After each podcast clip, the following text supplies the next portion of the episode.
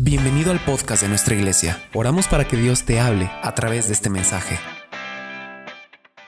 Haciendo referencia a lo que Jesús hizo, o más bien a lo que hizo el Padre con su Hijo Jesús, Juan capítulo 12, Evangelio de Juan capítulo 12, haciendo referencia a lo que el Padre hizo con Jesús, eh, nos da mucha dirección del el Evangelio que Dios quiere que vivamos. En el Evangelio de Juan, en el capítulo 12, en el verso 23, este verso lo leí el domingo de clases de hace ocho días, no de este domingo pasado me parece, sino el antepasado, si no me equivoco.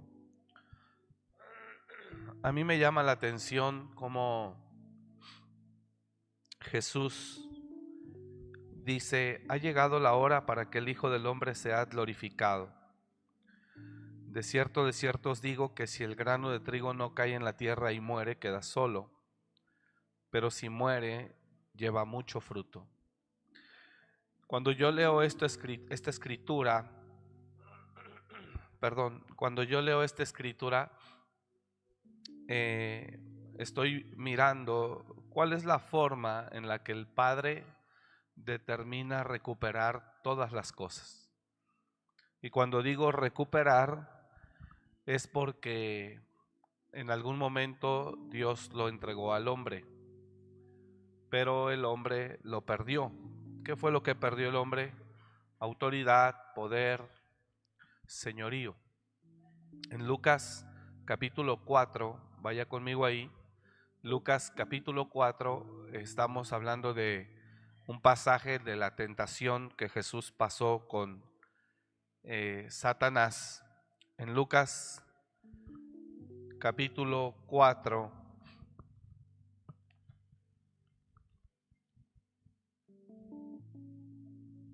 podemos entender a lo que Dios tenía que recuperar. ¿Y cómo lo recuperó? Pues lo recuperó a través de una forma no muy agradable, sino de una forma legal, con sufrimiento, con padecimiento. Jesús lleno del Espíritu Santo volvió del Jordán y fue llevado por el Espíritu al desierto por cuarenta días y era tentado por el diablo. Y no comió nada en aquellos días, pasados los cuales tuvo hambre.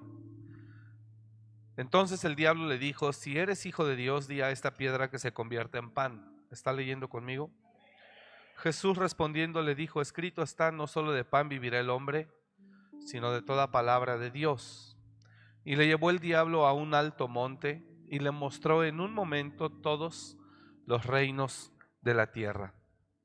Y le dijo el diablo, a ti te daré toda esta potestad y la gloria de ellos, porque a mí me ha sido entregada.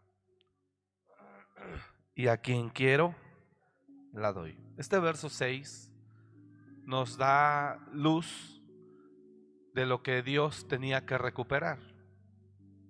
Cuando Dios creó al hombre, lo creó con poder, con autoridad y le dio señorío. En el libro del Génesis empieza la historia donde Dios crea al hombre y donde Dios le da poder y autoridad a Adán. Después vemos que nace Eva por voluntad de Dios y después vemos que Dios les da una instrucción donde dice, de todo árbol podrán comer, pero de este no. Porque el día que del coman, ese día eh, van a morir de manera espiritual. Y todos sabemos que, bueno, ellos participaron de ese, de ese fruto y en ese momento quedaron separados de Dios. Entonces, desde ahí, desde ese momento, Adán y Eva tuvieron que salir del huerto del Edén. El huerto del Edén significa o representa relación con Dios, comunión con Dios, bendición, provisión, autoridad, señorío. En el huerto del Edén estaba eso, Adán era Señor. En el huerto del Edén Adán tenía una relación con Dios al grado de que lo oía claramente. En el huerto del Edén, además de que Adán tenía señorío, gobierno sobre todas las especies eh, y que tenía una relación con Dios, tenía santidad o pureza. En el momento que Adán desobedece, pierde, pierde lo que tenía con Dios y pierde todas esas bendiciones que él tenía ahí. Dice la escritura en el Génesis que Adán y Eva tuvieron que salir del huerto del Edén a un lugar árido, a la tierra, para tenerla que trabajar y de esa manera poder vivir. Eso es lo que hace el hombre hasta el día de hoy. Pero desde ese momento Dios traza una estrategia de salvación. Esa estrategia de salvación se da hasta hace dos mil años con Jesús.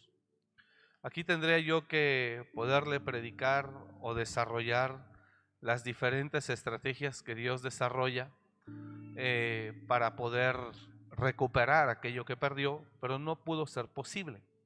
Hasta Jesucristo, Jesucristo sí lo logró. Y lo dice el libro del Apocalipsis.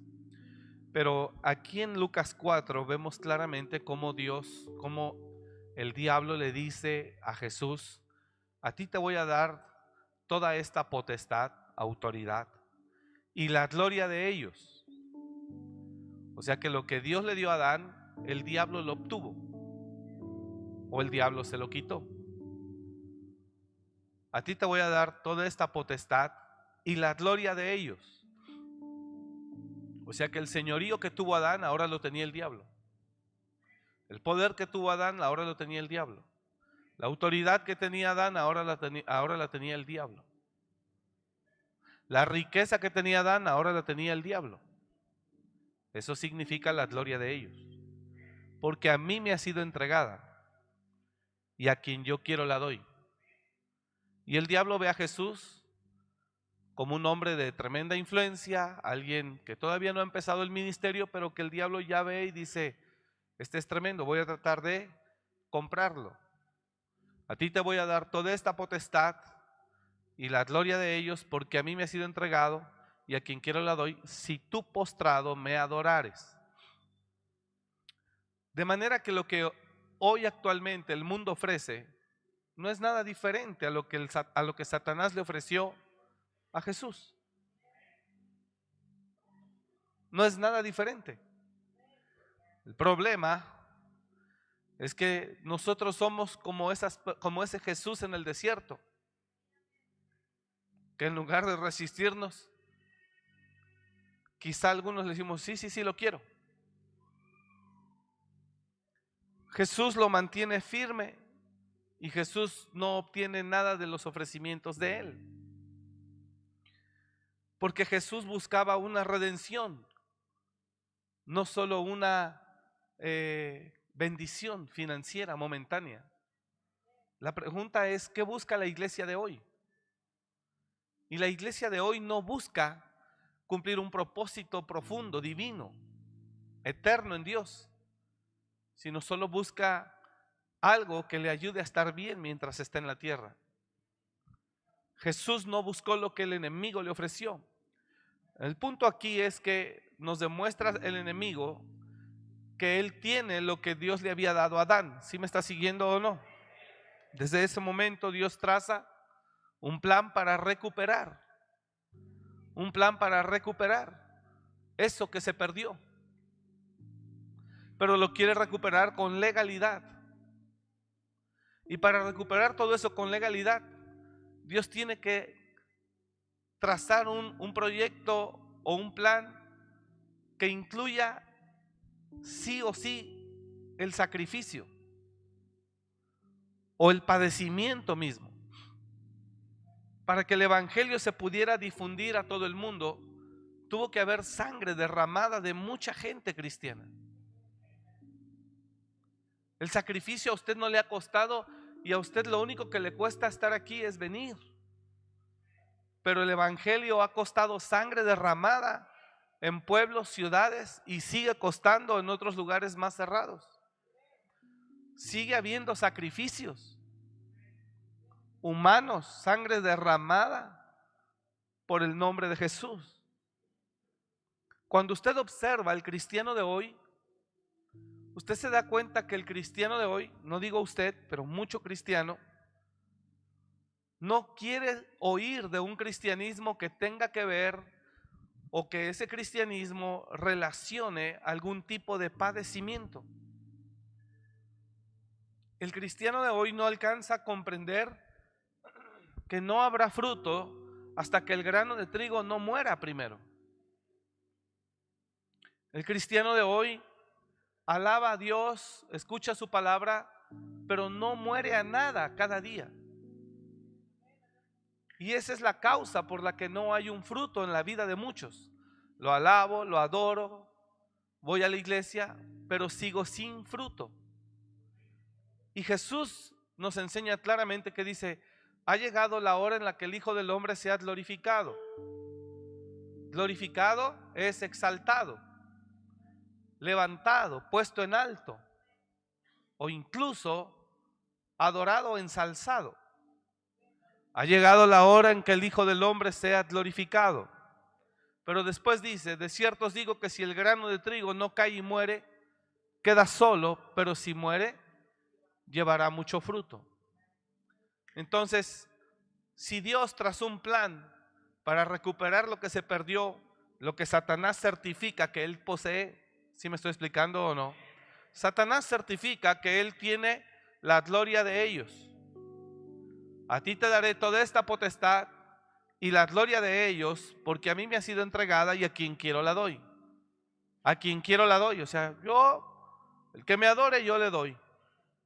Y a quien quiero la doy. Te la daré a ti si tú postrado me adorares.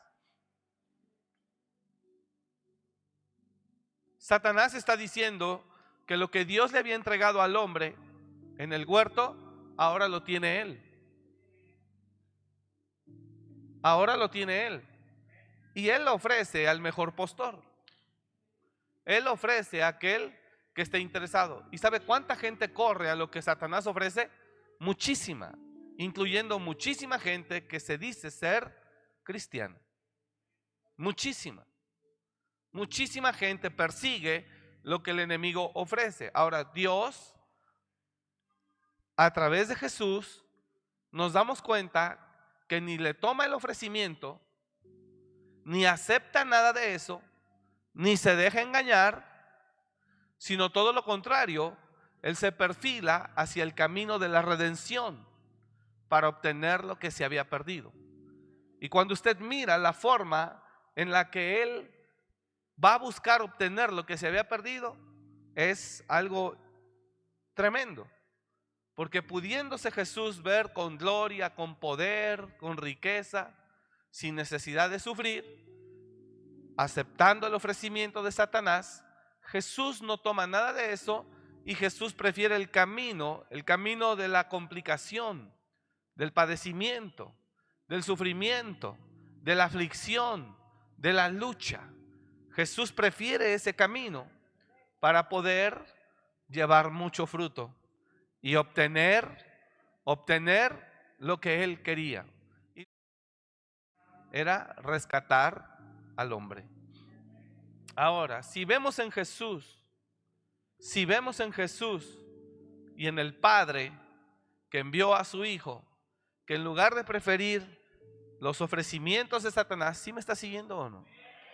Vemos a Jesús y al Padre que en lugar de preferir los ofrecimientos de Satanás, él se inclina por un camino, un camino de lucha, de adversidad, un camino, un camino no de riqueza terrenal, humana, como muchos lo asocian,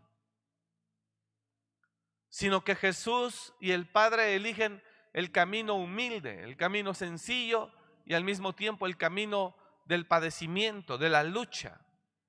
El problema es que yo lo que veo con mis ojos es que la iglesia de hoy no se parece a la filosofía de Jesús ni la del Padre. La filosofía de la iglesia de hoy se asocia más a los ofrecimientos de Satanás, que se asocie más a la filosofía del Padre. No sé si me está explicando, no sé si me está comprendiendo. Las riquezas verdaderas, las riquezas duraderas están conmigo, dice el Señor. Son riquezas que nadie le quitará. Son riquezas que se ganará. Proverbios 8 dice, mía es la plata, mío es el oro. Todo es mío, las riquezas están conmigo y son riquezas duraderas.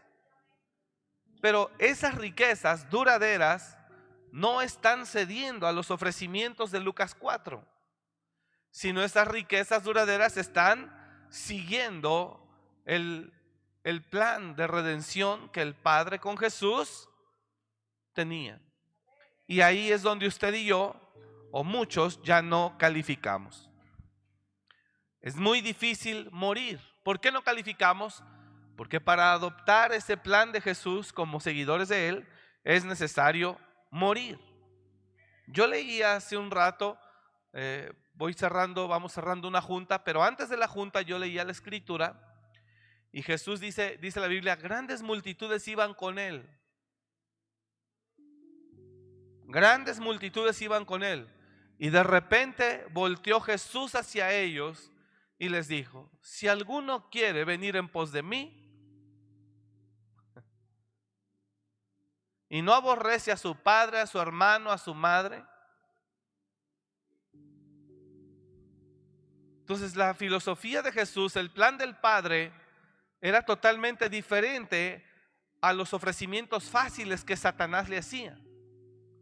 La pregunta que yo le hago esta noche y a la gente que está en línea es, ¿hacia dónde se ha inclinado más usted? Porque decimos que amamos a Dios, pero tal vez con nuestras acciones decimos lo contrario.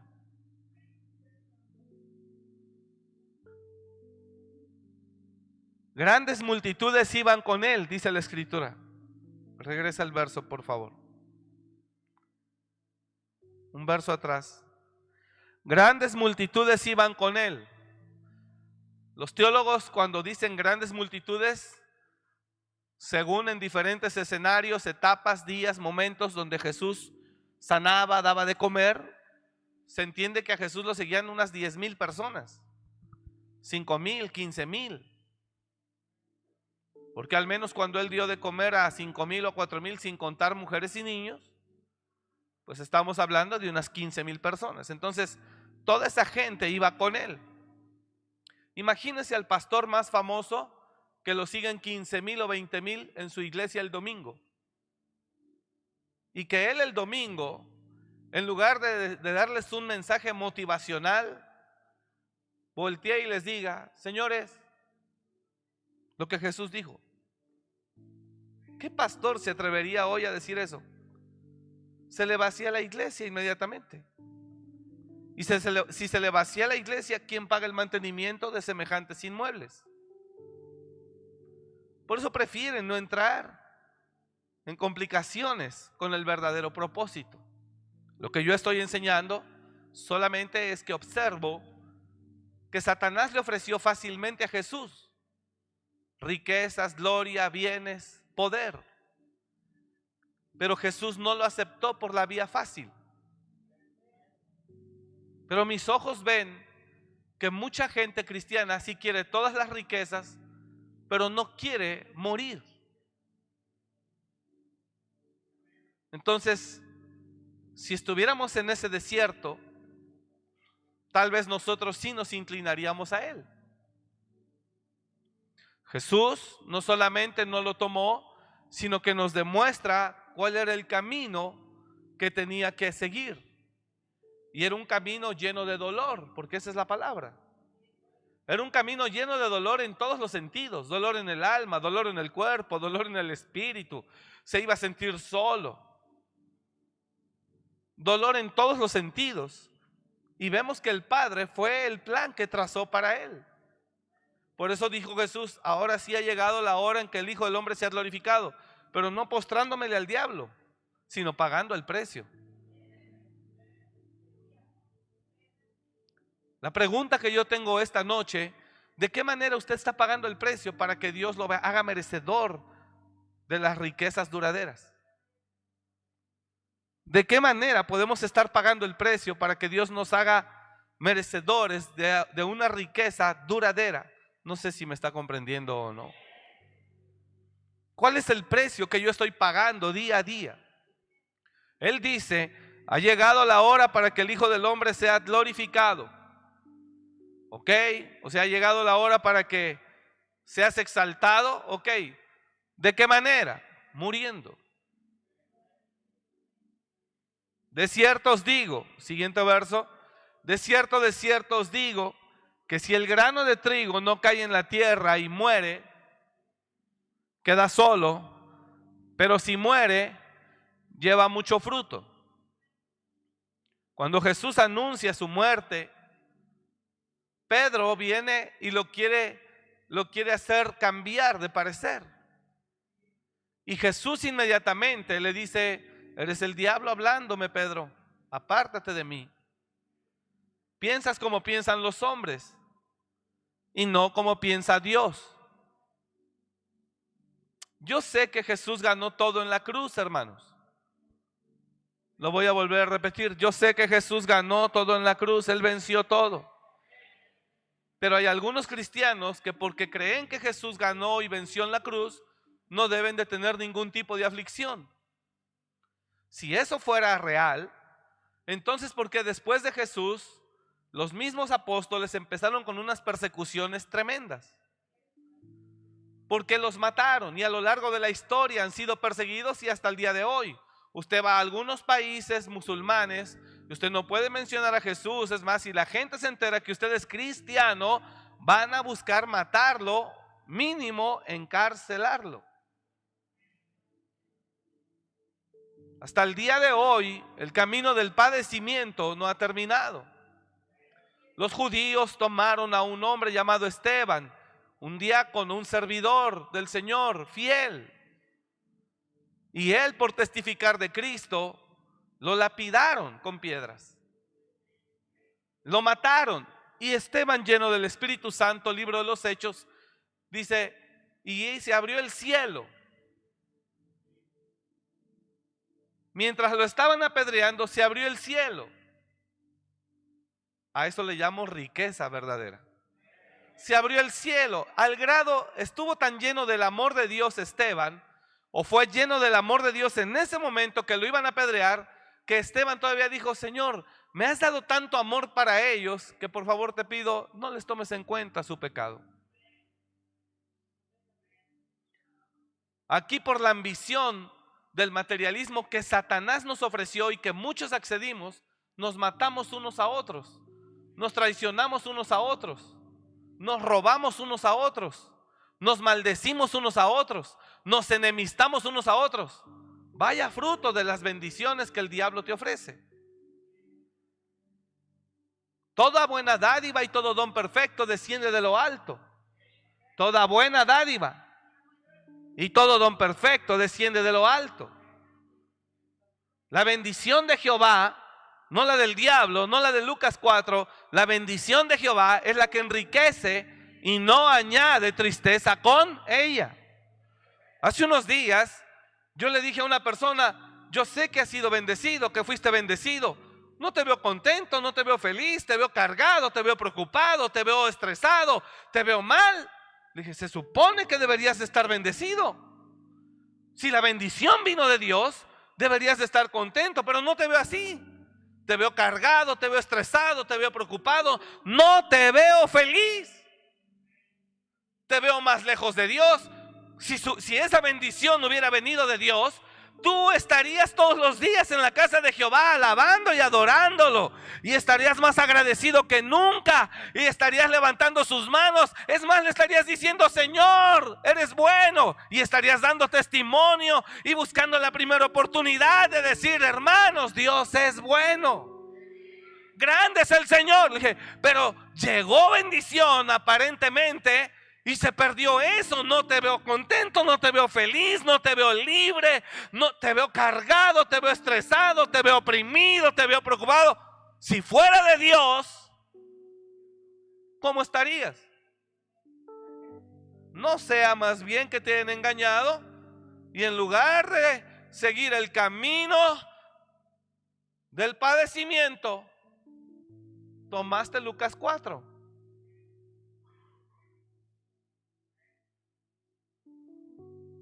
Usted sabe que Satanás puede liberar bendición en una familia para que se maten entre ellos.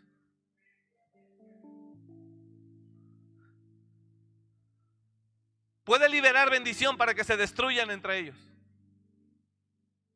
El dinero es un poder que la persona que no sabe manejarlo se puede extraviar fácilmente.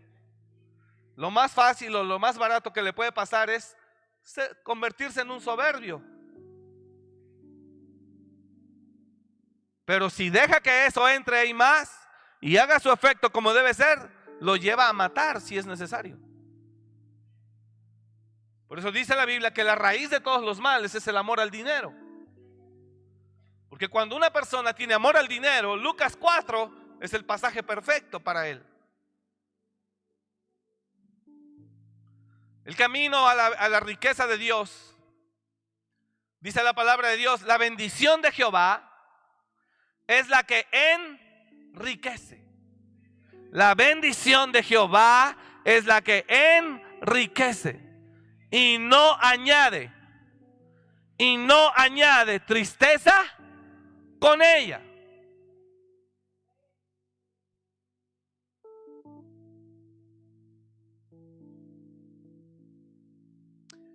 Cuando una persona recibe bendición de Jehová que enriquece y no añade tristeza con ella? Claro, es porque es una persona que ha pasado por tantas situaciones por donde el Padre lo atravesó, que toda la mano de Dios que él vea en su vida lo va a llevar a decirle, Señor, eres bueno. Te agradezco tus bondades, te agradezco tus bendiciones. Amará a Dios con todo su corazón, exaltará a Dios con todo su ser y servirá a Dios con todo lo que tiene. Cuando la bendición viene de Jehová. Y la bendición que viene de Jehová viene sobre aquellos que han sido fieles en un proceso. Aquellos que no han tenido miedo al padecimiento. Aquellos que han pagado un precio suficiente. Aquellos que han aceptado el camino por donde Dios los ha querido guiar y atravesar. Le digo hoy algo al que quiere ser cristiano. El camino en el Señor no es fácil para que lo sepa. Al que quiere ser cristiano, que me está viendo, que está aquí sentado, si usted pretende ser cristiano, qué bueno, me alegra mucho, lo bendigo y me gozo con usted. Pero sepa, sepa, sepa, sepa, el verdadero camino del Señor, el verdadero camino en el Señor no es fácil. No es fácil, pero sabe algo, después traerá fruto apacible de justicia. Se alegrará y se gozará. Y en medio de la aflicción levantará las manos de alegría y glorificará a su Padre. Y usted exaltará a su Rey y no lo negará nunca lo negará. Y aunque venga el diablo y le ofrezca algo, usted no lo tomará. ¿Alguien me está entendiendo lo que estoy hablando? Sepa al que quiere ser cristiano, el camino del Señor no es fácil. Jesús mismo dijo, desde los días de Juan el Bautista el reino de los cielos sufre violencia, pero solo los valientes lo arrebatan. Jesús lo dijo, hermanos. Desde los días de Juan el Bautista, el reino de los cielos sufre violencia. Y solo, y solo, y solo los valientes lo arrebatan. El camino en el Señor no es fácil, pero sí es posible de su mano. Y gloria a Dios que sostiene a su iglesia. Y gloria a Dios que bendice a su pueblo. Y gloria a Dios que fortalece a su pueblo para que siga adelante en las pruebas que se le presenten. Alguien dice amén esta noche. No es fácil, pero sí es posible. Diga el de al lado, te invito para que seas valiente y avances en el camino del Señor hacia la victoria.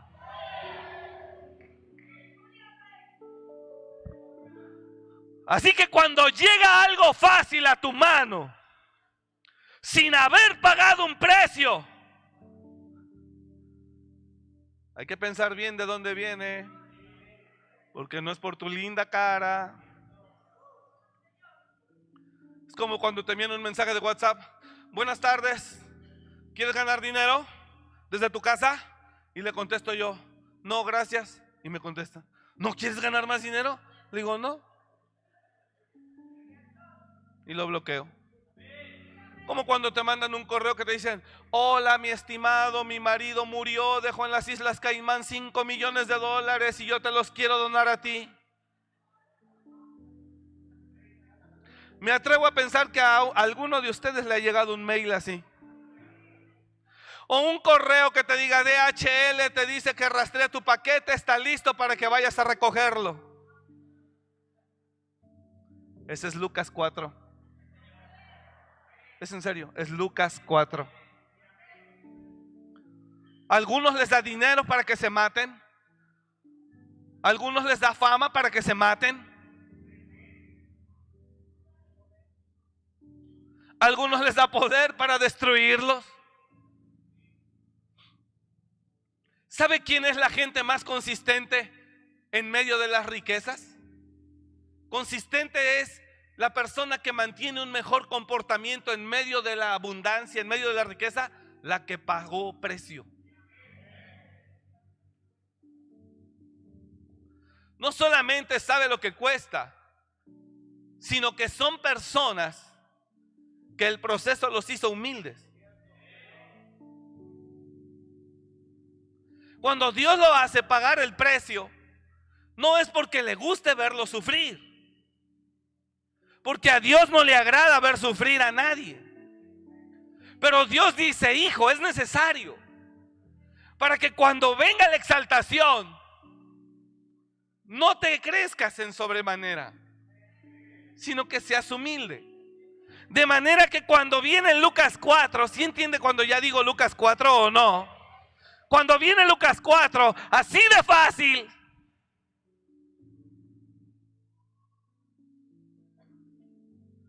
No, que nomás por ser bonita. Por ser bonita. Wow, me encontré un millonario. Chofer, auto, solo por ser bonita. Wow.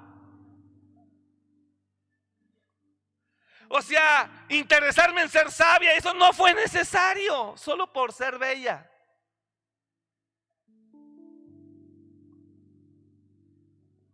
Señores, todo en este mundo, todo en este, todo en este mundo que venga de parte de Dios, viene con un precio. Pero es un precio bueno, porque nos hace ser sensatos, nos hace alabar a Dios de corazón. Y el enemigo es eso. El enemigo es pantalla, faramaya, ofrecimiento fácil, no lo crea. ¿Sí me está oyendo o me estoy explicando o no? Lucas 4 habla de lo fácil y muchos corremos hacia eso.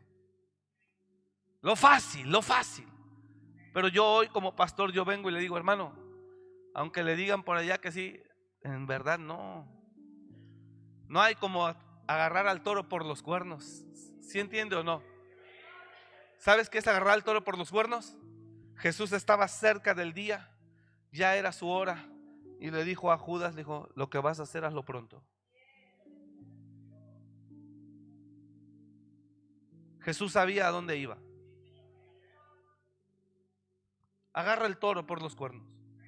Jesús sabía, lo que vas a hacer, hazlo pronto. Y Judas se fue. Y estos pensaban los demás que Judas había ido a pagar la tanda o quién sabe qué cosa había ido a hacer. Cuando Judas vuelve, vuelve con gente para atraparlo. Jesús sabía que ese era un trago que él tenía que beber. Todos tenemos que saber que hay un trago que tenemos que beber.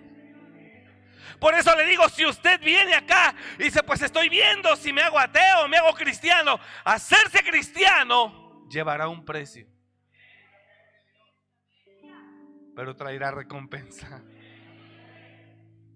Aquí o allá, pero traerá recompensa. Mire cómo anduvieron algunos cristianos, Hebreos 11. Abra ahí, por favor. Mire cómo anduvieron algunos cristianos.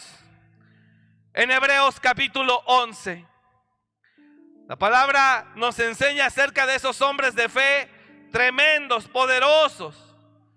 Pero todo lo que vivieron fue tremendo. Eso no ha terminado. Aunque estamos en pleno siglo XXI con semejantes adelantos científicos y tecnológicos, eso no ha terminado.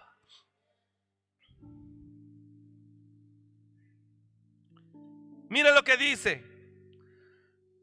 Por la fe entendemos que el universo fue constituido por la palabra de Dios. Voy a leer mucho. Por la fe Abel ofreció a Dios más excelente sacrificio que Caín, por lo cual alcanzó buen testimonio de que era justo, dando Dios testimonio de sus ofrendas y muerto aún habla por ellas. Tremendo, ¿verdad? Mire acá, sacrificio. ¿Sabe qué es sacrificio? En ese mismo texto, ve lo que dice, por la fe. No puedo desarrollar verso a verso, porque aquí nos pasamos dos horas, pero, o más. Pero mire lo que dice, por la fe ofreció a Dios más excelente sacrificio que Caín. La historia dice que Adán y Eva tuvieron dos hijos, uno Caín, el otro llamado Abel. Y uno fue pastor de ovejas y el otro fue labrador de la tierra. Cuando cada quien recogió sus frutos, trajeron una ofrenda a Dios. Yo me imagino que Adán le dijo, hijos, el Creador es el que les concedió cosecha, a ti de la tierra y a ti de los animales.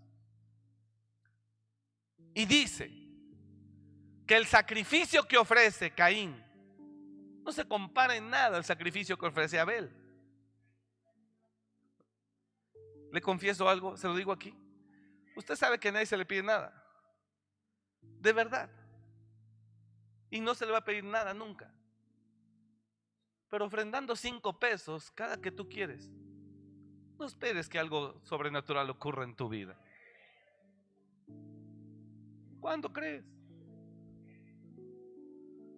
Pero una mujer que viene y rompe un alabastro de perfume con muy costoso, al grado que Judas dijo, carajo, qué desperdicio.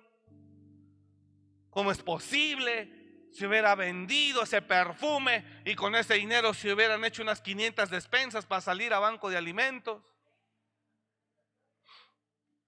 ¿Sí me entiende o no? Se hubiera vendido y se hubiera dado a los pobres. Esa mujer no sacrificó cinco pesos.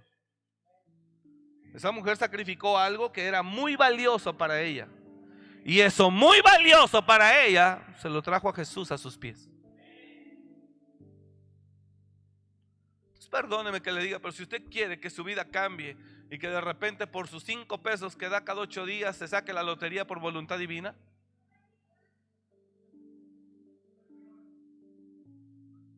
Dios no quiere a una persona obligada.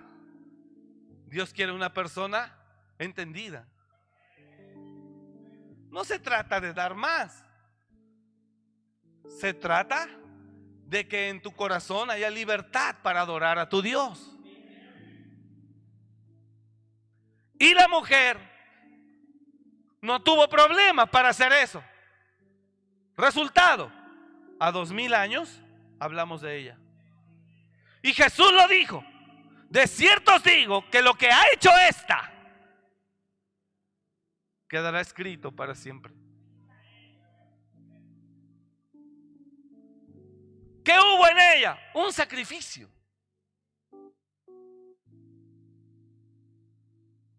Romanos 12. Hermanos, os ruego que os comportéis. Hermanos míos, por las misericordias de Dios, os ruego que presentéis vuestros cuerpos en sacrificio vivo.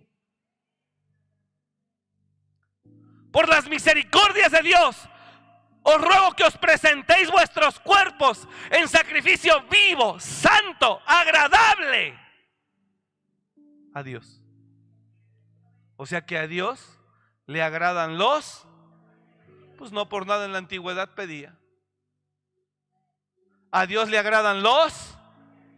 Ahora, los sacrificios no solo es dinero. Cuando Dios te ve muriendo a tu orgullo, dice Dios, me alegra, hijo, lo haces por mí para que te use, para que me glorifique en tu vida. Cuando Dios te ve muriendo a tu vanidad, a tu orgullo, a tu soberbia o a tu rebeldía, dice Dios, me alegro, me alegro, ese sacrificio lo tomo para mí. Porque veo que quieres morir a eso para ser un mejor padre, un mejor esposo, un mejor hijo, un mejor siervo. ¿A qué está muriendo usted?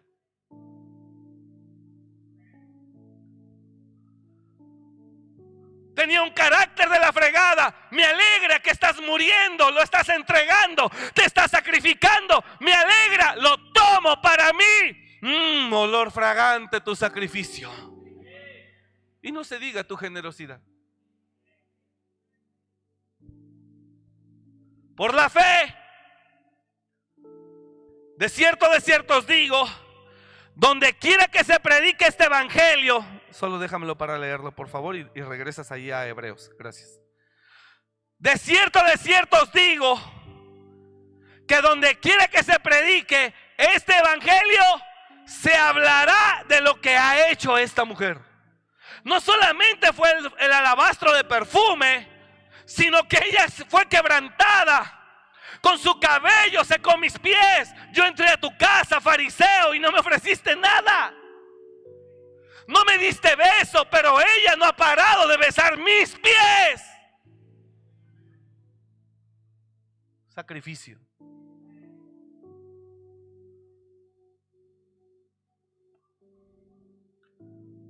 Regrésame tres versos de Mateo 26, verso 10, por favor.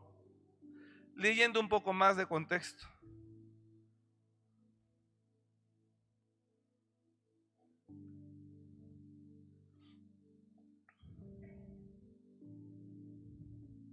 No, en el mismo contexto de la mujer. ¿Me está comprendiendo lo que estoy hablando? O sea, lo que le estoy enseñando es que, para que comprenda, los judíos no comen nada que no tenga un sello de una marca que distingue la calidad de lo que comerán. Están tremendos. Kosher. Ese sello certifica la calidad de lo que ellos comen. Ellos no comen nada que no sea kosher, lo cual lo hace muy caro. Una vez yo entré a una tienda, entramos a una tienda aquí en México, en una ciudad en Juriquilla, Querétaro, en un superama. Pero cerca de ese superama hay una comunidad judía. De manera que muchos judíos van y compran a superama. Todo lo que ellos compran ahí era con ese sello, si no, no lo comen. De manera que tú puedes comprar un cuartito de jamón capistrano, de ese suelto, que te vale 50 pesos, 30 pesos, 40. El mismo cuartito de jamón para ellos, kosher, vale 400 pesos. No exagero. Yo me acuerdo que fuimos y entramos, mm, hermano, traíamos 150 pesos. Nos tuvimos que salir. No, en serio. El hijo del pastor David y yo andábamos allá. Nos tuvimos que salir. Bueno, a lo que voy con esto es lo siguiente, oiga acá. Ellos no comen nada que no, es que no lleva sello. A Dios no lo sorprendes con nada que no lleve el sello de sacrificio.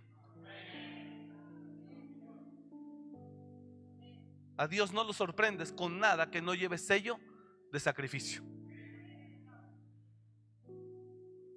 Como a un judío no lo sorprendes que no lleve comida el sello del kosher.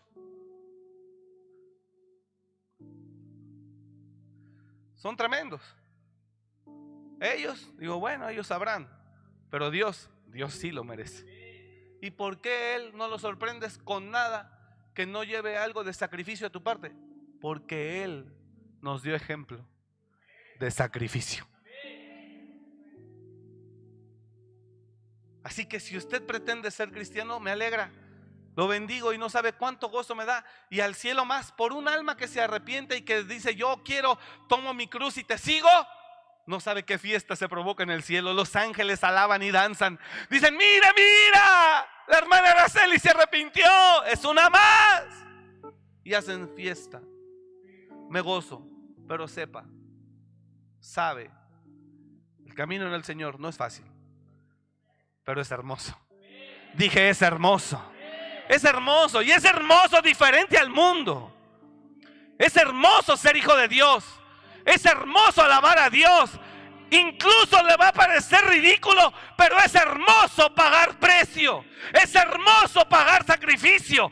Es hermoso, es hermoso seguir aquel que nos dio ejemplo de ir a la cruz. Por eso, a Dios, a un judío no lo sorprende ningún alimento que no tenga ese sello. A Dios no lo sorprende nada que no tenga ese sello. Eso es lo que nos está diciendo Hebreos 11. Ahí está. Por la fe. No, no, no, antes de que leas, antes de que me cambies a Hebreos, ahí déjame. Y estando Jesús en Betania, en casa de Simón el leproso. Siguiente verso.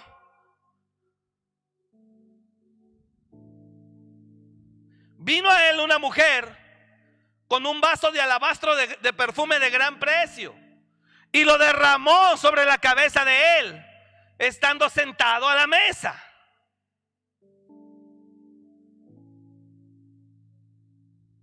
Al ver esto, los discípulos se enojaron diciendo, ¿para qué este desperdicio? Al fin terrenales, ¿no? Al fin terrenales. No, hombre, yo con este diezmo me puedo comprar un carro, me puedo comprar una moto, me puedo comprar esto. Es lo mismo. No, hombre, yo con este diezmo me puedo puedo pagar la renta de la casa.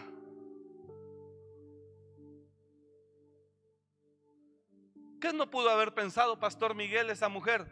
No, hombre, con este alabastro lo puedo haber vendido y agarro aquí seis mil dólares.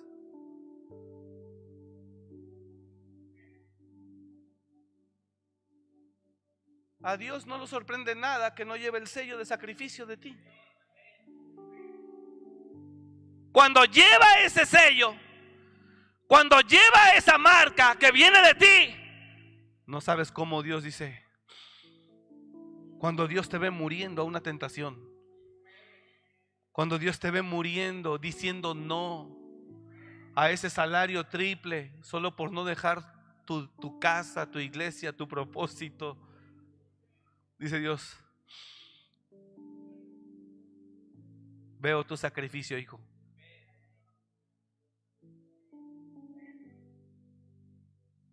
Y Dios continuamente lo va a llevar a morir.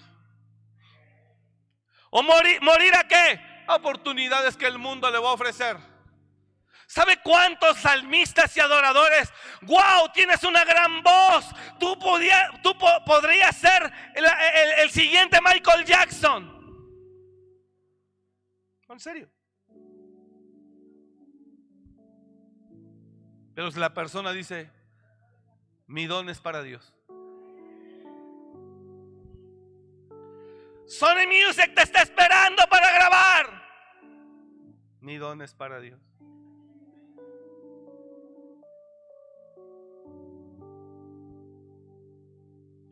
Las riquezas que el cristiano cree que han venido de Dios, grabes esto, no son de Dios, son de Lucas 4. Si fueran de Dios, no estarías triste. Dos, estarías más enamorado de Dios, no más lejos de Él. Es evidente por los frutos. Es evidente por los frutos de cada quien que la bendición que muchos han recibido no es la que viene del cielo. Si viniera del cielo estaría más cerca de Él, lo adoraría más, le daría más, lo glorificaría más. No estaría más frío, ni más indiferente, ni más lejos. Yo he ido a iglesias, gracias a Dios esta no, bueno, poquito. He ido a iglesias donde usted les quiere meter fe, pasión, fuego, fuego, fuego. No, hombre. Muertos espiritualmente. Pero salen de la iglesia y se suben a un troconón en el estacionamiento de la iglesia. Y de ahí se van al mejor restaurante. Y comen lo mejor, pero están muertos. En serio los conozco. Y después de comer en ese restaurante y pagar altas cantidades de dinero, llegan a casa y en casa también hay un vacío horrible. No me digas que esa bendición viene de lo alto. No se engañe. Entonces, con mi análisis personal, por lo que observo en muchos lugares, en mucho pueblo cristiano, yo concluyo, mucha de la bendición que tienen no viene ni es la de Jehová, que viene de lo alto, que enriquece y no añade tristeza con ella. Es la de Lucas 4.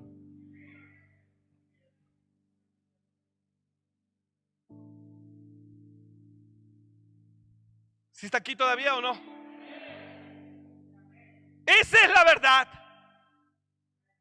Esa mujer estaba, no solo, olvídese de que rompió un perfume costoso, ella estaba gozando a Jesús, adorando al Rey, recibiendo de Él, sintiendo su gloria, amada por Él. Aleluya. Eso no lo paga ningún dinero. Ella estaba ahí. Si me está entendiendo lo que estoy hablando no? Estaba en sus pies del Rey de gloria. Ella estaba sintiendo algo. No era lo que le ofreció, era lo que estaba recibiendo. No entiende usted, no entiende. ¿Y sabe qué terminó diciendo? 60 mil pesos me sale barato por la gloria de Jehová en mi vida su vida en mí. Ella estaba viva por dentro. Ella estaba, ella ahí resucitó. No me está entendiendo.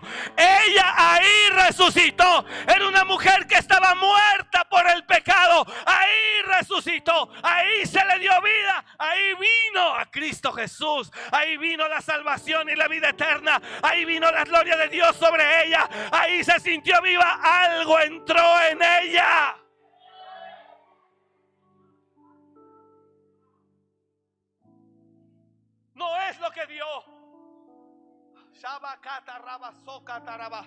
No es lo que no es lo que dio, es lo que recibió. Y Jesús la dejó. Ella lo estaba disfrutando a él. Dije, ella lo estaba disfrutando a él. Y él estaba dejando que ella adorara y dejando que ella recibiera.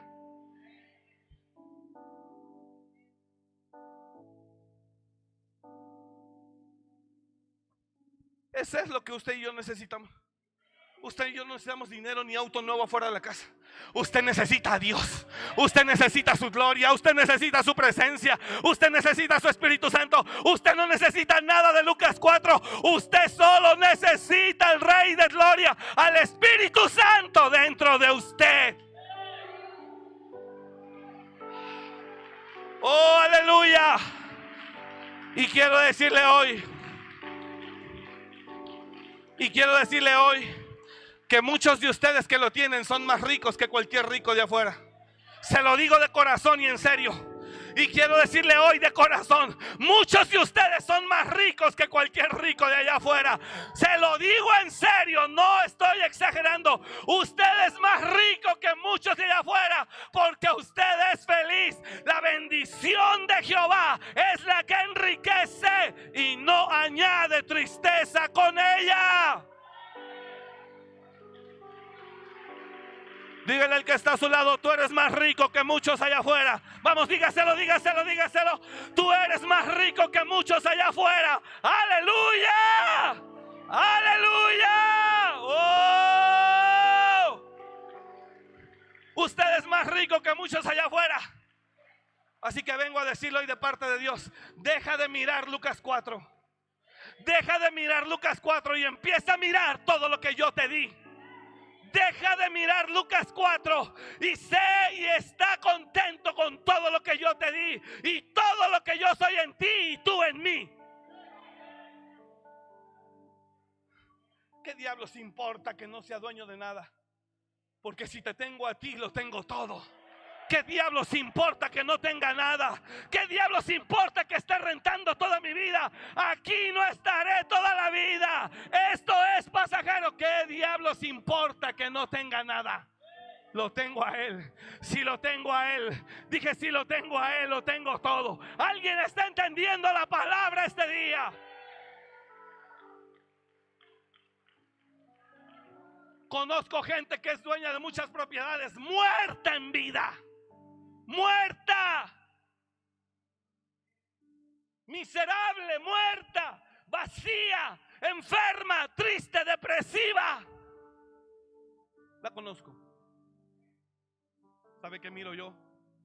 Según mi punto de vista muy personal, que la iglesia confunde. Es que esta me la dio Dios. No, es Lucas 4. En muchos casos, no en todos.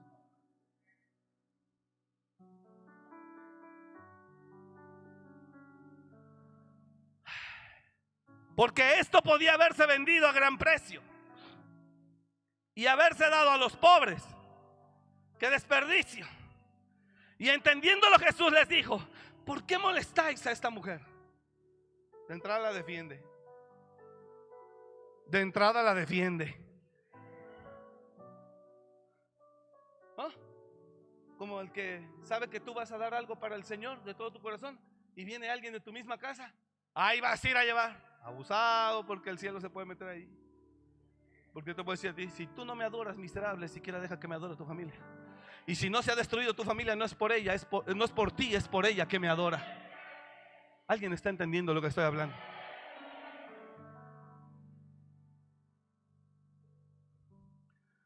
¿Por qué molestáis a esta mujer? Pues ha hecho conmigo una buena obra. Siguiente verso. Porque siempre tendréis pobres con vosotros, pero a mí no siempre me tendréis. Siguiente.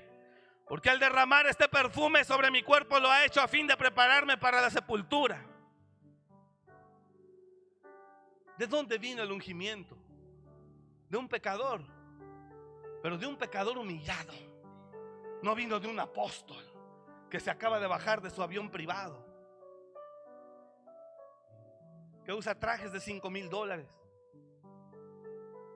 ¿Sabes a quién escogió Dios para preparar el cuerpo de Jesús, perfumarlo para la sepultura y la resurrección? A una prostituta.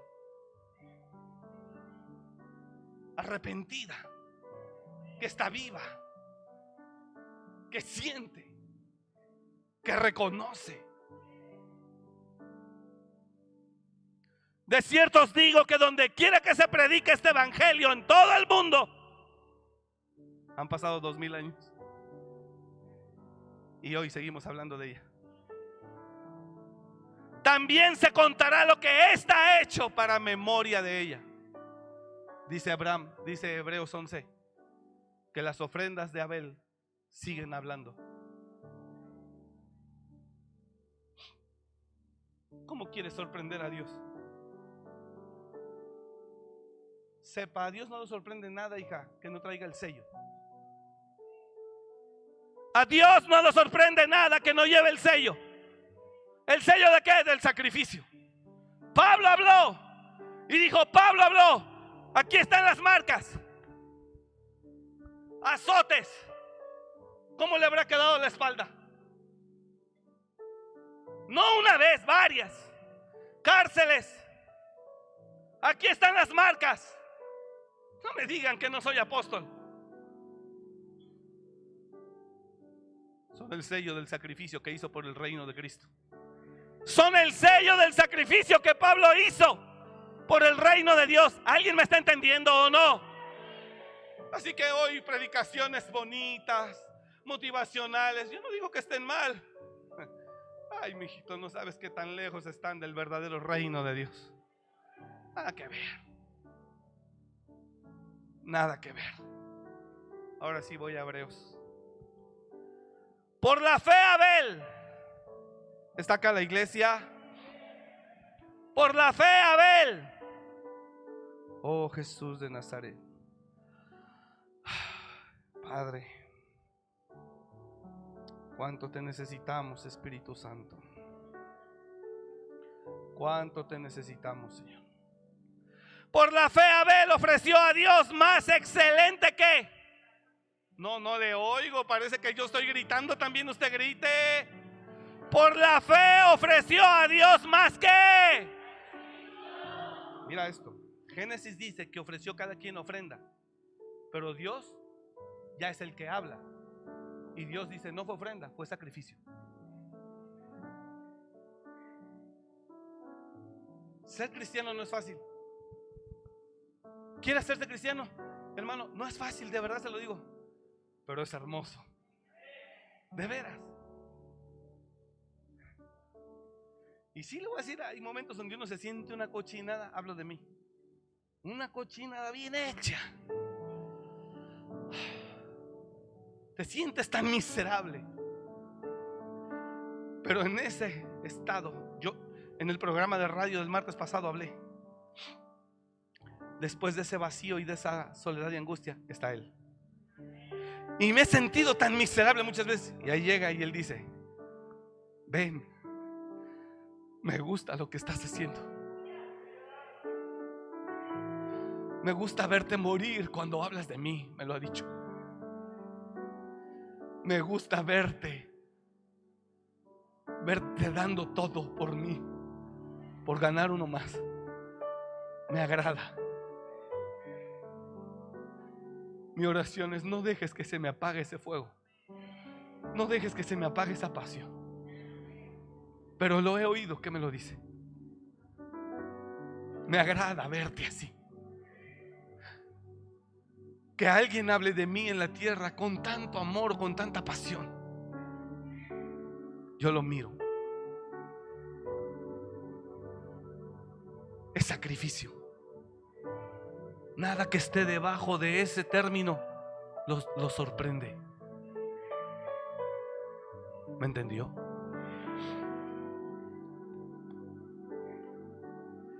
Y a toda la gente que sacrifica a Dios, que sacrifica a Dios, Dios le responde como a Elías. Dios lo respalda y Dios le concede. Pero no lo hacemos por eso lo hacemos por lo que ya recibimos de Él. ¿Quiere que le diga que estoy experimentando en este momento? La felicidad más grande que todo ser humano experimenta. Sentir a Dios. Yo predico, pero no podría predicar si no lo sintiera Él. Esta es mi felicidad. Sentirme útil en las manos de Él. Esta es mi felicidad. Y si por mí fuera, yo aquí me quedo hasta las 12, 1, 2, 3, 4. Esta es mi paga, no quiero más.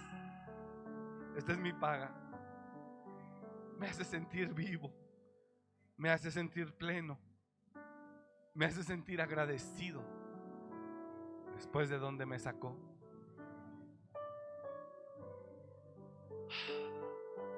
Pero es sacrificio, hermano.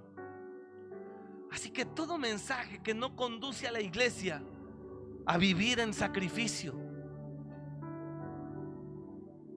yo creo que no, tengo mis dudas que sea el verdadero evangelio. ¿Por qué? Porque Jesús no tomó Lucas 4. Jesús tomó el camino más complicado. Y tomó el toro por los cuernos y le dijo a Judas, córrele, ya sé lo que vas a hacer, hazlo pronto. Y que vienen por él y que se entrega. Y que le empezaron a golpear, a escupir, a burlarse. Y que cuando vienen por él, Pedro saca una espada y le tira a uno de los soldados romanos. Y Jesús, oiga, oiga, oiga, oiga. Se agacha, detiene a Pedro. No, Pedro, detén tu mano. Que no sabes que el que a espada mata a espada muere. O el que a hierro mata a hierro muere levanta la oreja, se la pega al tipo. Dice, mira, no saques tu espada. Si yo quisiera, en este momento oro a mi Padre. Él me daría más de 12 mil ángeles. 12 mil. Que me liberarían de esto. Y no me dejarían ser atrapado. Pero el camino está trazado así. Por lo tanto es necesario que así transcurra. Hay momentos difíciles que atravesarás, pero hay promesa. Aunque pases por las aguas, no te anegarán. Y si por el fuego, no te quemarás. ¿Sí me está entendiendo? Entonces, ¿qué evangelio está siguiendo? El precio de un evangelio barato, el precio de acceder a Lucas 4 es la muerte espiritual y la infelicidad eterna. ¿Quiere que le diga qué tenemos nosotros? Los, latinos. ¿Quiere que te diga qué tenemos nosotros los latinos cristianos? Estamos vivos. Estamos vivos.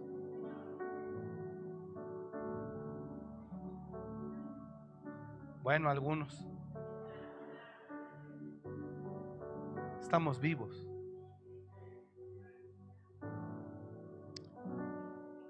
Aleluya. Termino. Ya no avancé más, pero mira lo que dice. Por la fe Abel ofreció a Dios más excelente sacrificio que Caín.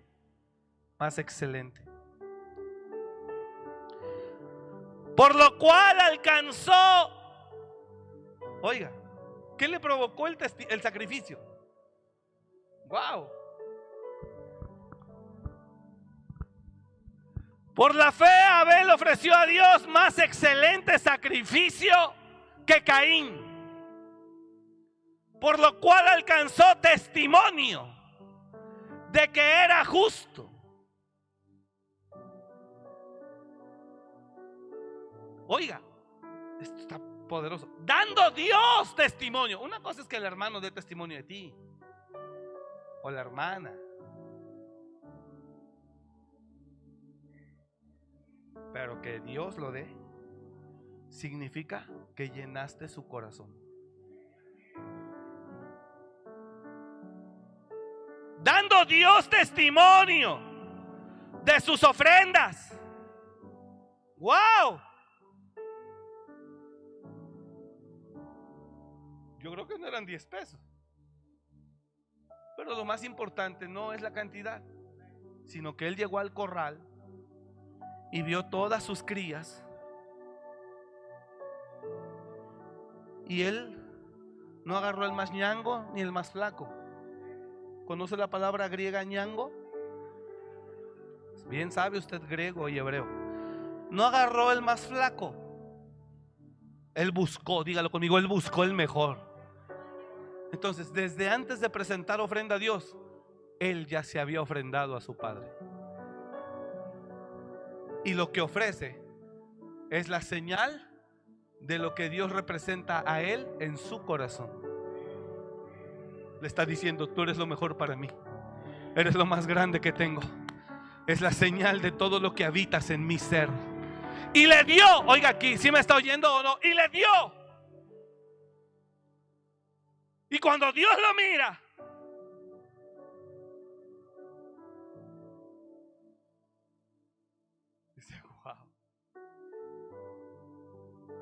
daré testimonio. Y cuando se escriban los hebreos, hablaré de ti. No creo que se lo haya dicho, pero ni Dios le pidió permiso, pero ahí está. Y usted y yo lo estamos leyendo. Alcanzó testimonio de que era justo, dando Dios testimonio de sus ofrendas. Y muerto, aún habla por ahí.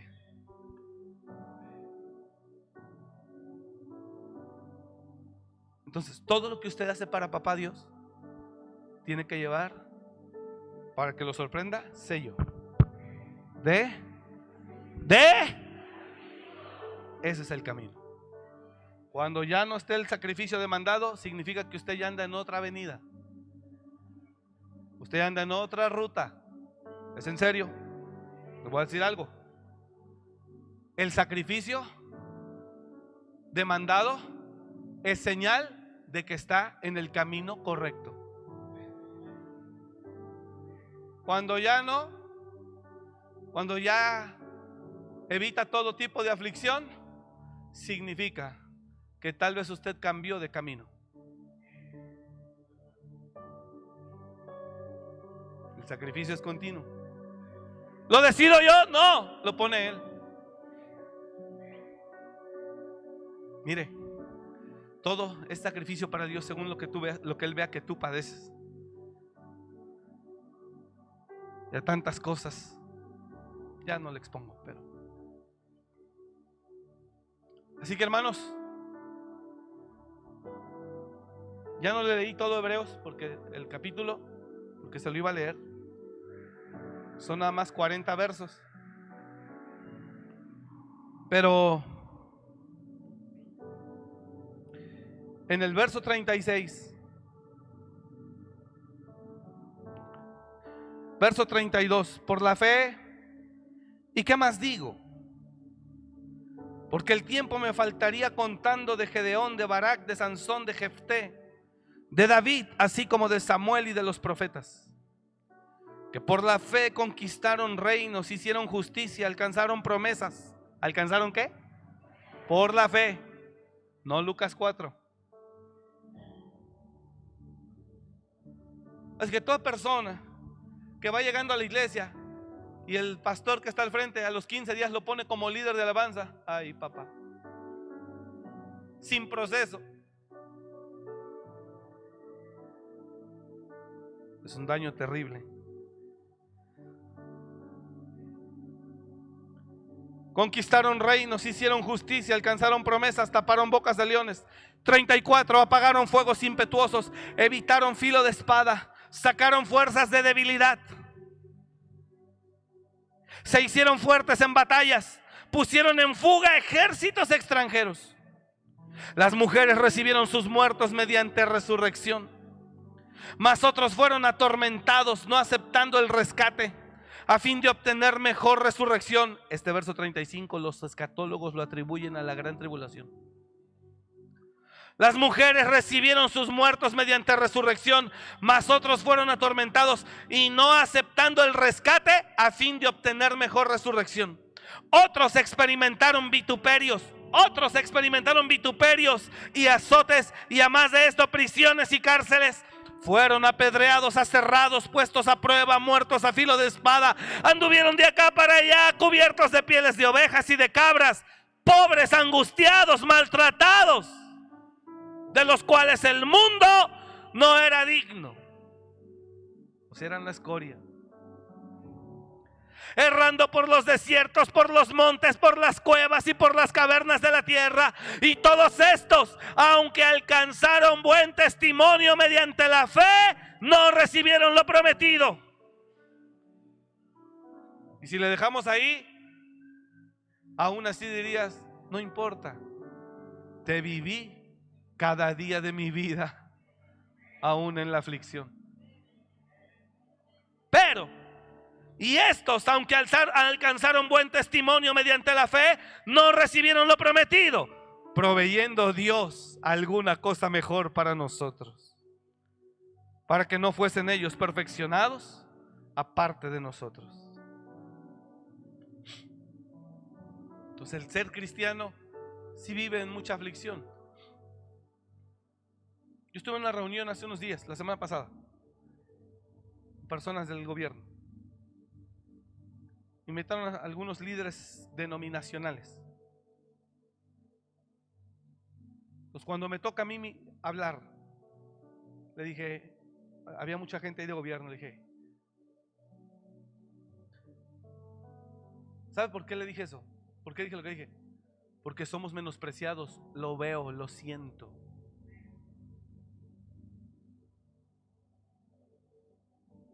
Serio? Le dije, presidente, no nos menosprecie. La iglesia cristiana hace una gran labor.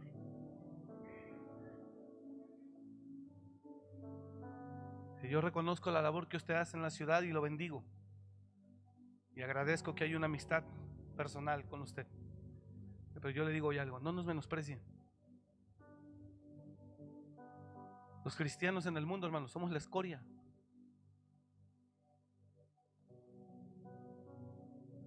Que no nos menosprecie. La iglesia hace labor. La iglesia hace labor, le dije. Primeramente porque Dios así nos, nos, nos enseñó. Y segundo, para sumarnos a la labor que ustedes hacen. Sin pedirle nada a nadie, hacemos lo que podemos. Restauramos vida. Dije, ¿y alguno de los pastores de aquí? Dije, lo mismo hace. Cada quien desde su trinchera. No nos menosprecie. Se lo dije.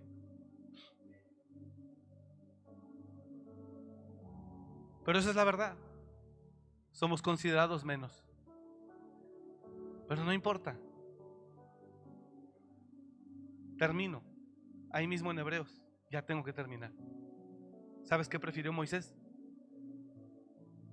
Los vituperios de Cristo que las riquezas de los egipcios. Por la fe Moisés, dice ahí, regrese unos versos. Hecho ya grande, rehusó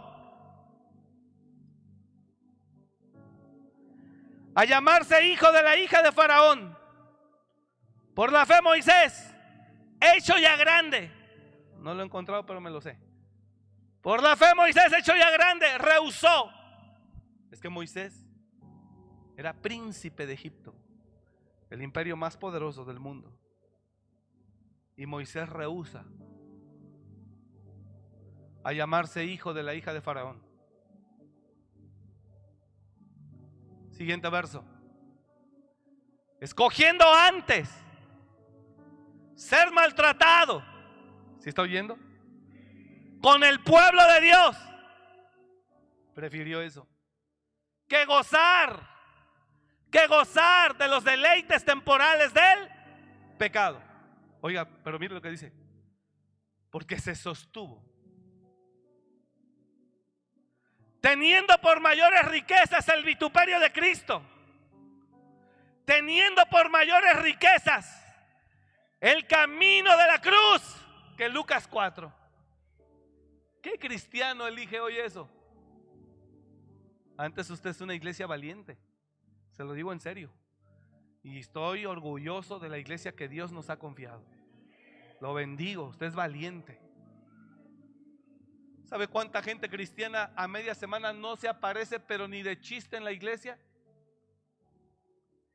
Uh, nosotros somos bendecidos.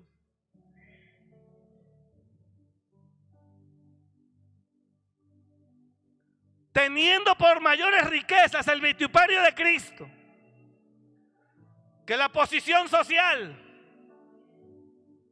que los tesoros de los egipcios porque tenía puesta. Pero mire dónde, dónde la tenía. En un galardón que dice, Moisés dijo, ninguna riqueza de los egipcios es más grande que el galardón. Prefiero ser maltratado. Teniendo por mayores riquezas el vituperio de Cristo que los tesoros de los egipcios, porque tenía puesta la mirada en el galardón. Y termino con esto. Cuando hay gente que sirve aquí a tiempo completo y de repente llegan desesperados y te insinúan que no, es que como que estoy perdiendo mi vida aquí, como que yo allá me están ganando más, estaría ganando más afuera. Le digo, no, papito, la puerta está abierta, cuando quiera vaya. Alguien un día me dijo, no, es que me ofrecen 60 mil al mes allá. Papá, yo fuera tuyo me voy, dale, dale. Corra. No, es que allá ya me hubiera hecho famoso. No, es que allá, corra. Moisés la tenía hecha y no quiso. Yo prefiero esto. Porque lo que me hace sentir vivo no es lo que tengo afuera, sino lo que tengo adentro.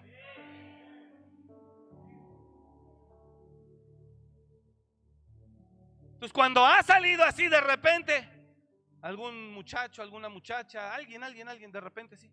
No, no, no, no, no, dele corra. Si usted piensa que aquí no lo valoramos, lo estamos desperdiciando, o que usted aquí está perdiendo el tiempo, que usted allá ya estaría ganando, déle. Hermano, con mucho respeto estuvimos orando por cuánta gente empezó bien en Cristo, adorando tremendo, se desvió, ¿cómo están? De uno que oramos en la velada de oración pasada, ¿cómo están? Pero ya en sus letras no menciona ni a Cristo, ya no lo adora, ya no lo exalta, ya no lo honra, ya dice que el cielo espera. O sea, ¿cómo crees? Qué famoso ni qué nada. Nacimos para estar aquí. Esta es nuestra vida. Y yo feliz de estar en ella. ¿Cuántos pueden decir, nací para estar acá? Nací para estar aquí. ¿Cuántos dicen amén a eso? Nacimos para eso. Amén, aleluya. Nacimos para estar aquí. Esta es nuestra vida. Y como quiera Dios, si quiere, le puede dar más de lo que le da el mundo. Y si Dios quiere, en verdad, le puede dar más de lo que le da el mundo. Por eso Moisés dice, hecho ya, Moisés hecho ya grande. Rehusó llamarse hijo de la hija de Faraón. Hecho ya grande. O sea, no estoy diciendo con la promesa de ser grande, no, ya era grande. Moisés, hecho ya grande. Rehusó, dijo, no, gracias. Pero mira qué te pasa, ¿cómo crees que esto? Hablo como los colombianos, pero oiga, ¿qué le pasa a usted? ¿Cómo, cómo que? Hecho ya grande, rehusó y dijo, no. Que en el palacio no, en la galera con mis hermanos los hebreos esclavos.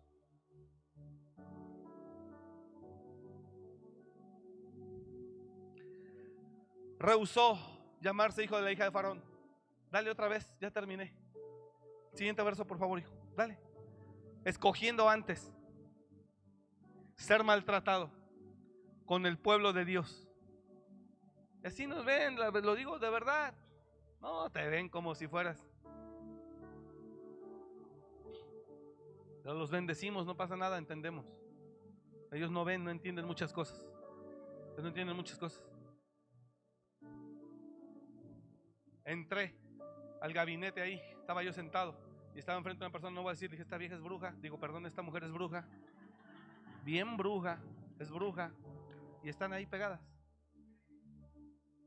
Había otra que estaba ya como asistente, que me ve, ya, ya me ha visto, pues yo he estado en, muchas reuniones, me invitan, y hoy, hoy te ve, hola, grosera, sientes el rechazo, mugre diablo. Escogiendo antes ser maltratado con el pueblo de Dios que gozar. Pero mire cómo Dios nos da luz. Que gozar de qué? De los deleites. ¿Qué? ¿Deleites qué? ¿Deleites qué? Temporales del pecado. Siguiente. Teniendo por mayores riquezas El vituperio de Cristo. ¿El qué? No dice la corona de Cristo, el reino de Cristo, el cielo, la bendición de Cristo. No, dice claramente el vituperio. Vituperio. Dolor, sacrificio. La Biblia es muy clara, no hay que ayunar 40 días para entenderla. Dijo, no, prefiero ser maltratado, prefiero ser escupido, vituperado, que los tesoros de los egipcios. Porque tenía puesta. Concluyo con la pregunta, ¿dónde tiene puesta la mirada? ¿Dónde la tiene puesta? afanado por un bien material, ¿dónde tiene puesta la mirada?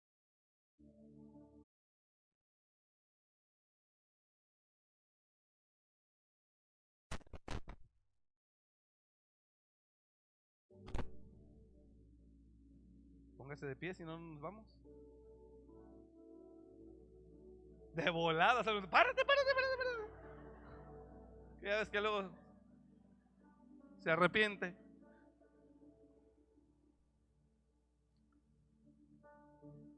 Hermanos,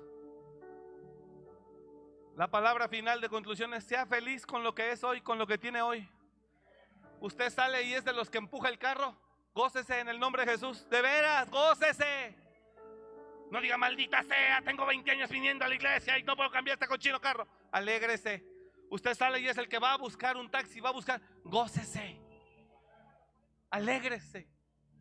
Disfrute lo que es. Dije, disfrute lo que es. Disfrute lo que tiene, disfrute lo que viva. Porque por dentro usted tiene más riqueza que muchos que no la tienen. Señor, oramos por el mundo esta noche para que entiendan tu palabra, para que entiendan que la riqueza está dentro, no afuera, que la plenitud está dentro del corazón, no afuera.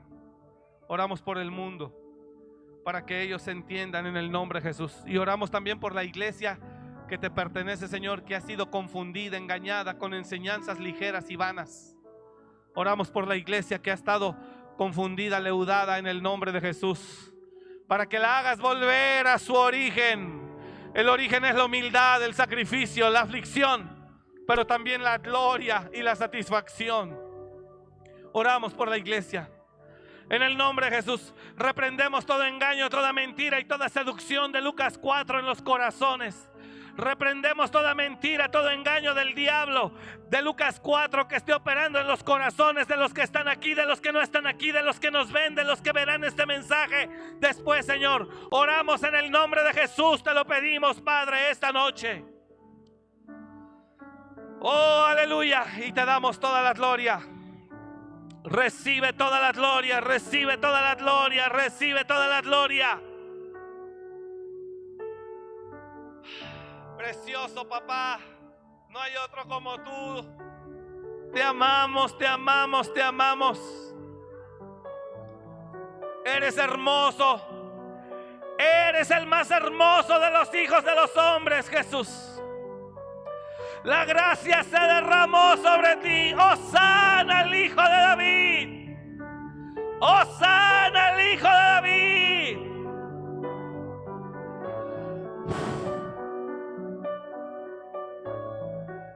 Precioso Rey de Gloria. Roba secanda, raba sabacanda, rabacaya. Precioso Rey de Gloria, te adoramos. Te exaltamos. Oh, aleluya. Vivos, vivos, vivos, vivos, vivos. El fuego se aviva y se enciende en los corazones esta noche. El fuego se aviva y se enciende en los corazones esta noche. En el nombre de Jesús. En el nombre de Jesús. Oh,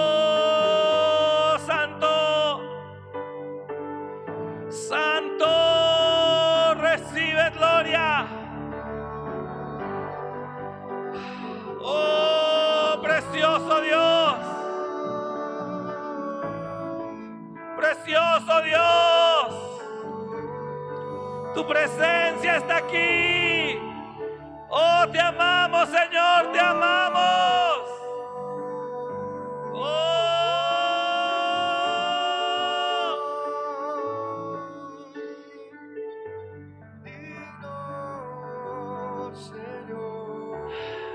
Te exaltamos, Rey.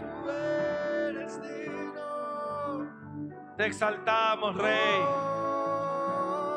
Te amamos, Señor, te amamos.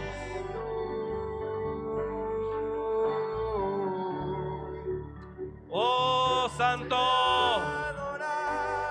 Adore a su Padre esta noche. Levante sus manos. Solo un minuto ya nos vamos. Adórelo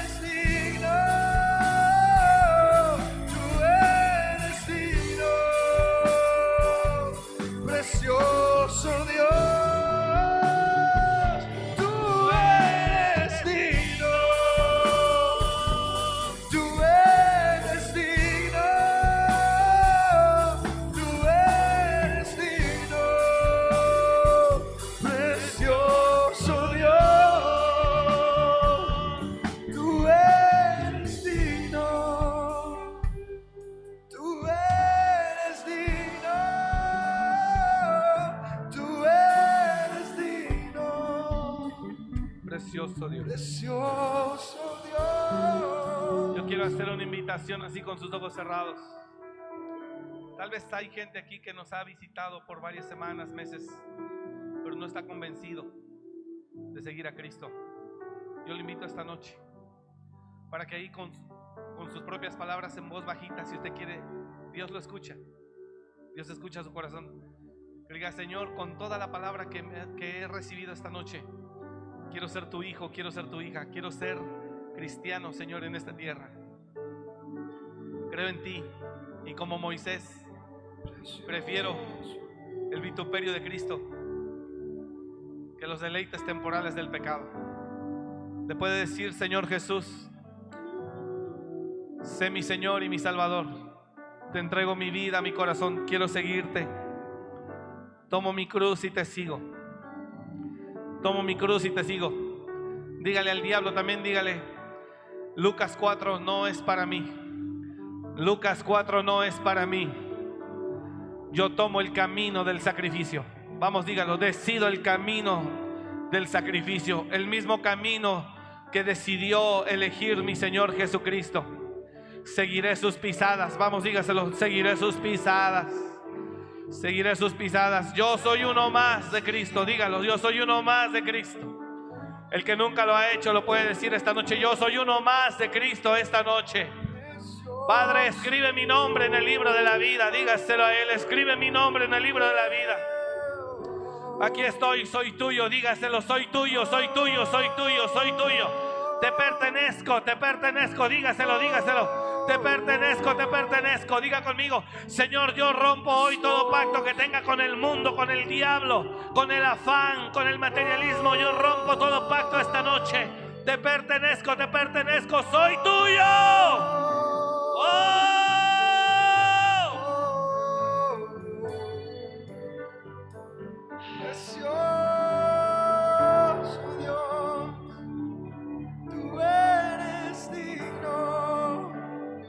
Dígaselo a Él. tú eres digno,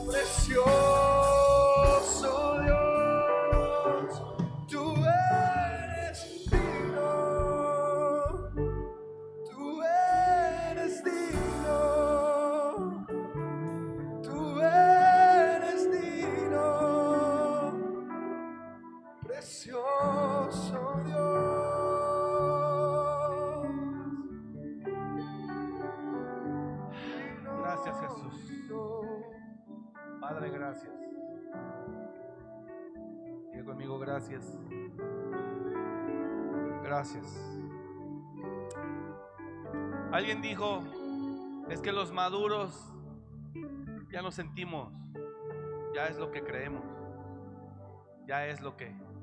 ¿Le digo algo? Si los maduros ya no es sentir a Dios, no quiero madurar.